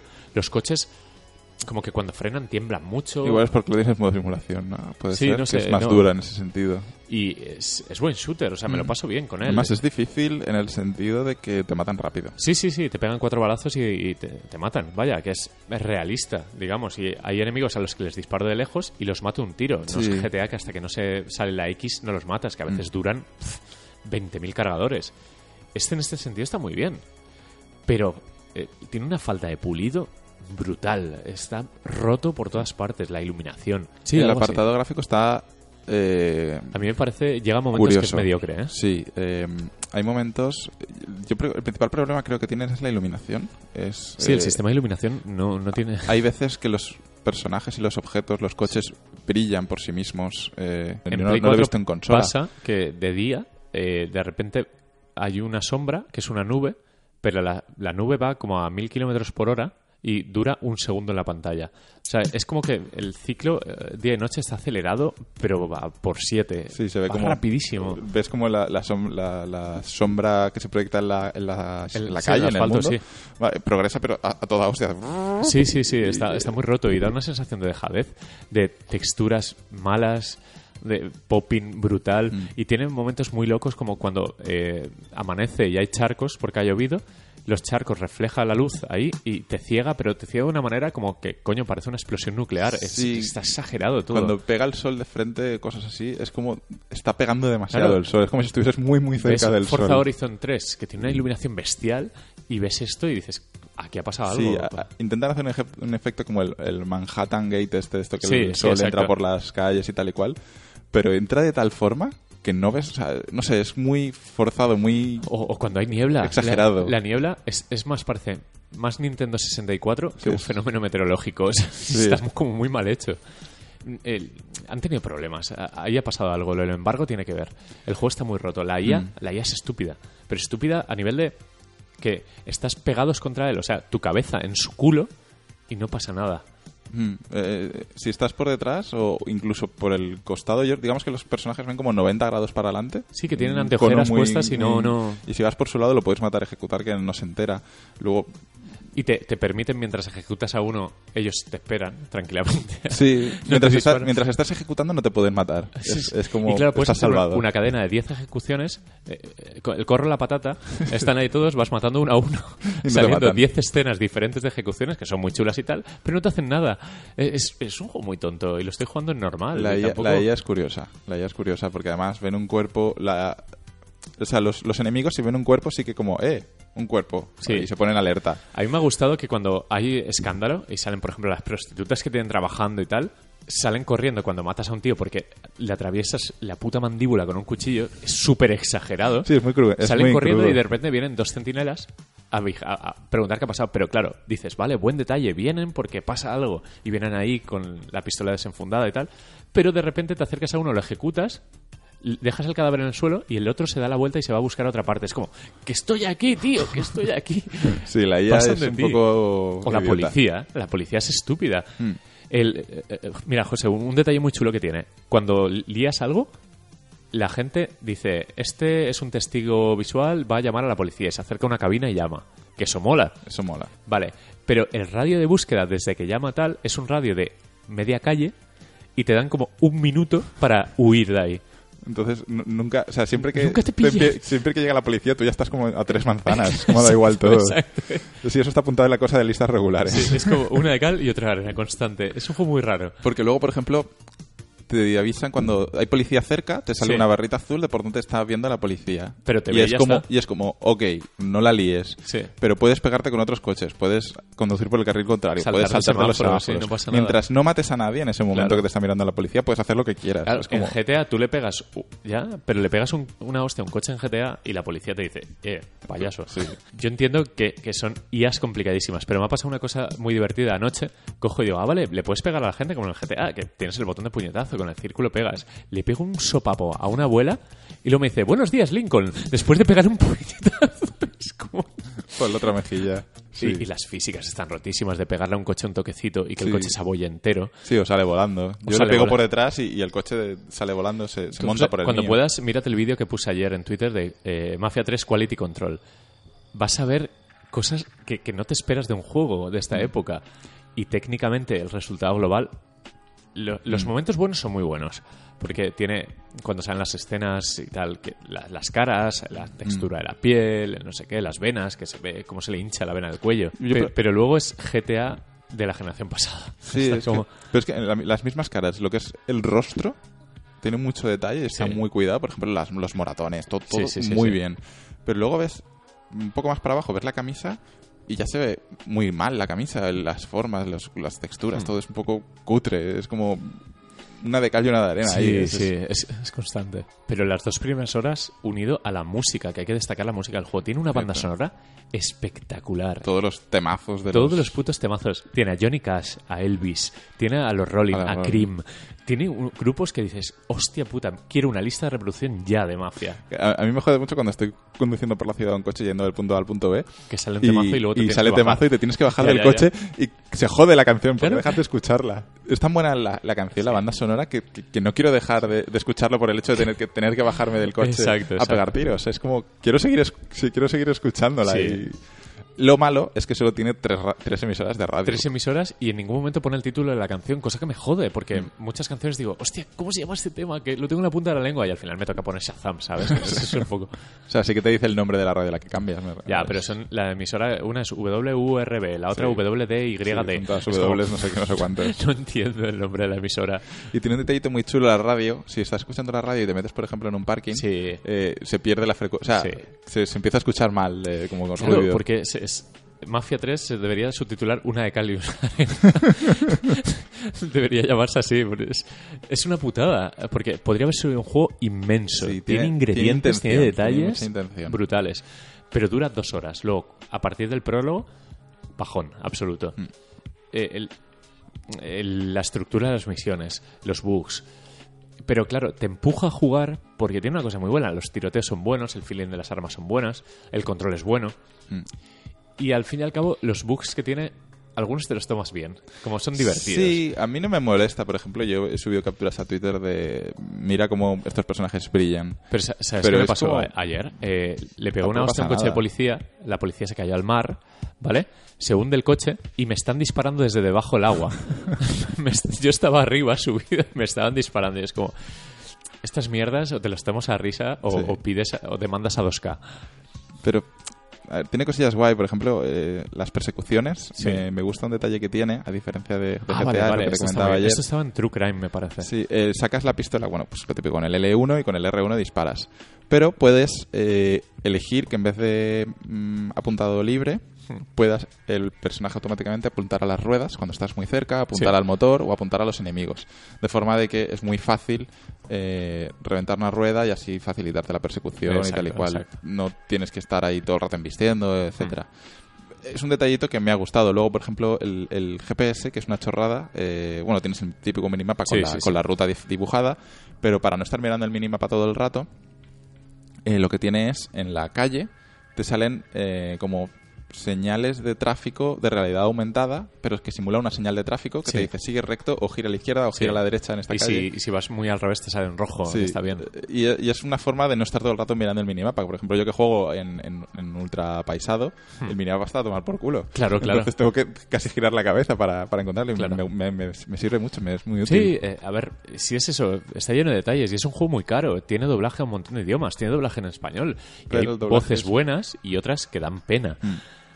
Mm. el doblaje en inglés es muy bueno. Pero está doblado, ¿sabes? Que, coño, que Rockstar no lo hace. Yo entiendo también los motivos de Rockstar. No voy a invertir una millonada para que luego sea un- una cutrada. Sí. Pero este lo está, o sea, se nota juego caro, eh, juego preparado, pero le falta un año. Le falta. Sí, le falta. No sé, como originalidad o. o- o A ver, cae en el error del sandbox que ya teníamos olvidado. Al final, por ejemplo, está Sleeping Dogs, que yo lo comparo mucho porque me resulta muy similar la historia, cómo está contado, venganza, tal, que te metes en otro bando, Sí. te haces pasar por otro, Sí, es tal. encubierto, Es- sí, que es parecido, es, pero Sleeping Dogs eh, se jugaba bien gracias a que el control era muy bueno. Los combates eran de juego de lucha. Mm. Sí, los juegos de Y aquí los tiroteos son de shooter. Y te empuja a jugarlo pese a que sabes que no es brillante. Lo que pasa es que Sleeping Dogs no estaba tan roto. Tenía sus tonterías, pero Mm. además era distinto. Era Hong Kong, era una localización diferente. Y aquí todo lo que es Nueva Orleans, que tiene detalles brutales, hay carnavales, hay música, hay alegría en las calles. La ambientación es buena, ¿eh? Pero todos los trayectos anodinos en coche es como... Sí. La conclusión es, Mafia 3 no debería haber sido un sandbox. Yo creo que, que no, que se habrían, deberían de haber centrado más en hacer eh, misiones interesantes. Me explico, por ejemplo, eh, lo que estábamos comentando, ¿no? Lo que tienes que hacer ruido para que los cabecillas Sí. vengan. Estos cabecillas sí que tienen una misión especial o diferente, ¿vale? De hecho, cada uno de ellos tiene como usa el entorno de manera Sí. diferente. Uno, por ejemplo, eh, su mafia era de coches, pues es una persecución en coche. Y otro eh, es, por ejemplo, en una, eh, en una feria así Sí. de los años 50 abandonada, que Sí, está muy chula. Luego he llegado a otra que, por ejemplo, que era en un hotel. Y, el y te comentan, dicen, no sé cómo, está, está, está narrándolo, dicen, no sé cómo Lincoln lo iba a hacer. Tenía dos opciones, liarse a tiros o, o robar el coche y hacerlo discretamente. Y digo, hostia, voy a poder elegir cómo quiero hacerlo. Sí, sí, sí. Dice, robó el coche. Mierda. Qué bueno. Y yo, mierda, o sea, Sí. tenías ahí una posibilidad de hacer algo, yo qué sé, Sí. guay, y, y no, ya me, das a- Claro. ya me dices cómo tengo que A ver, hacerlo. yo llevo cinco horas así. eh, tampoco quiero dedicarle más tiempo, pero seguramente lo acabe vendiendo porque eh, hay cosas que me frustran. Pero eh, yo he jugado en un prostíbulo y es un poco como, vale, eh, puedes ir con sigilo, que es un sigilo el más permisivo que he visto en la historia de los videojuegos. Puedes dejar dos cadáveres en medio del escenario, nadie se inmuta. Y luego decidí hacerlo a tiros y realmente mola más hacerlo a tiros porque Mola. es más creíble. Mm. Porque los tiroteos son muy divertidos. Sí, los tiroteos son guays. Pero claro, si todo el juego es así, yo he jugado ya unas tres misiones, la del prostíbulo, la de la heroína en unas casas, la de una iglesia. Es siempre hacer daño al, al- todas al- iguales. Es reper- reper- Claro. repercutir en la economía de los Es mafiosos. bajar un contador de dinero hasta llegar a cero, que es cuando el cabecilla dice, ojo, Lo que nos aquí". hemos quedado sin, sin pertenencias.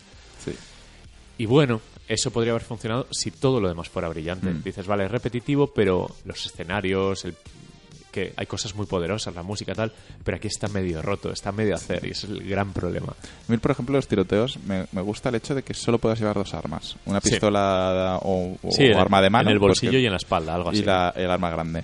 No es como GTA que llevas el arsenal, ¿no? Que llevas ahí Sí, que sacas un bazooka de la chaqueta. Exacto. Sí. Y que tienes además varias mm, eh, arma- armas automáticas. Porque además la munición al principio es muy escasa, tienes que ir cambiando a las armas que te van dejando los sí, enemigos. y tienes, tienes eh, a mí me gusta también han puesto el modo vista este que pulsas el trackpad y ves a los enemigos y ves también los armarios con armas. Mm. Ves también la localización de dónde sí, está todo el, dinero y tal. Como el modo de Tomb Raider, para que Mm. la gente lo entienda. el Exacto. modo, El modo vista especial. Sí, que ves a través de las paredes. Y tienes también, bueno, la gestión del dinero me ha parecido guay. Puedes dejarlo en una caja fuerte en tu piso franco el dinero, Sí, pero cuando te matan te quitan una barbaridad. te quitan la mitad. Es, quitan la mitad. es una penalización. Lo que pasa es que mola porque igual que desbloqueas un, un perk eh, que haces que venga a ti un tío con una furgoneta y Sí. te, te venda armas, desbloqueas otro tienes un perk banco portátil, ¿no? que viene una chica en un coche, te atrope- si no te atropella, porque me ha atropellado ya varias veces, La IA eh, te- se lleva el dinero entonces no lo pierdes, te lo Claro. en, la, en la caja fuerte.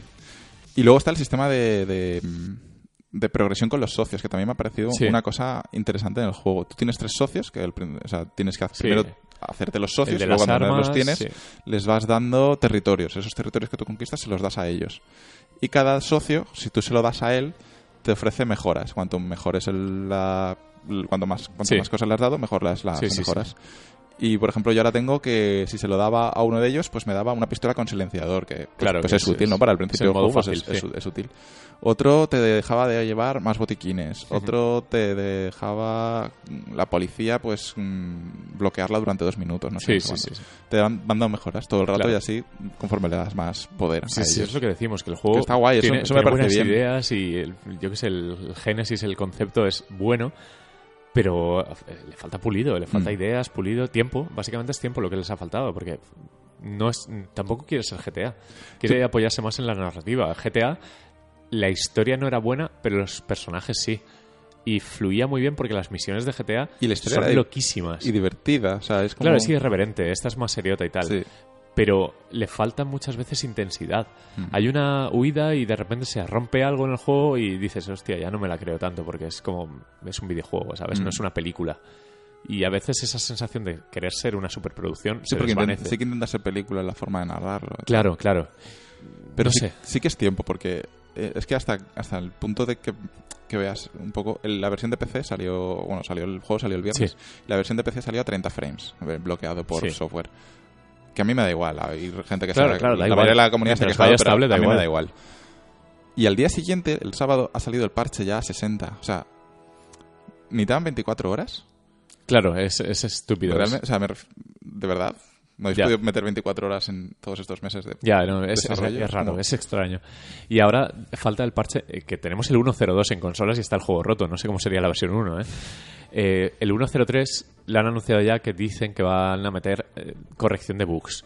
Pero corrección de bugs es, es reescribir medio juego, porque los bugs aparecen en cualquier momento. El juego empieza... es en- tienes delante una furgoneta.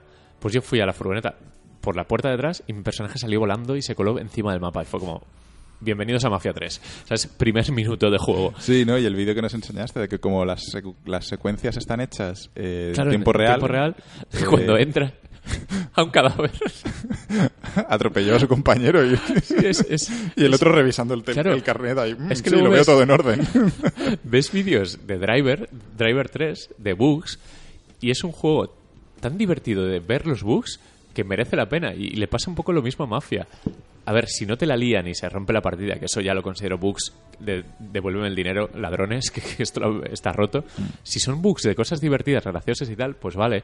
Y creo que Mafia, muchos van a terminarlo solo por inercia. Por el juego es entretenido.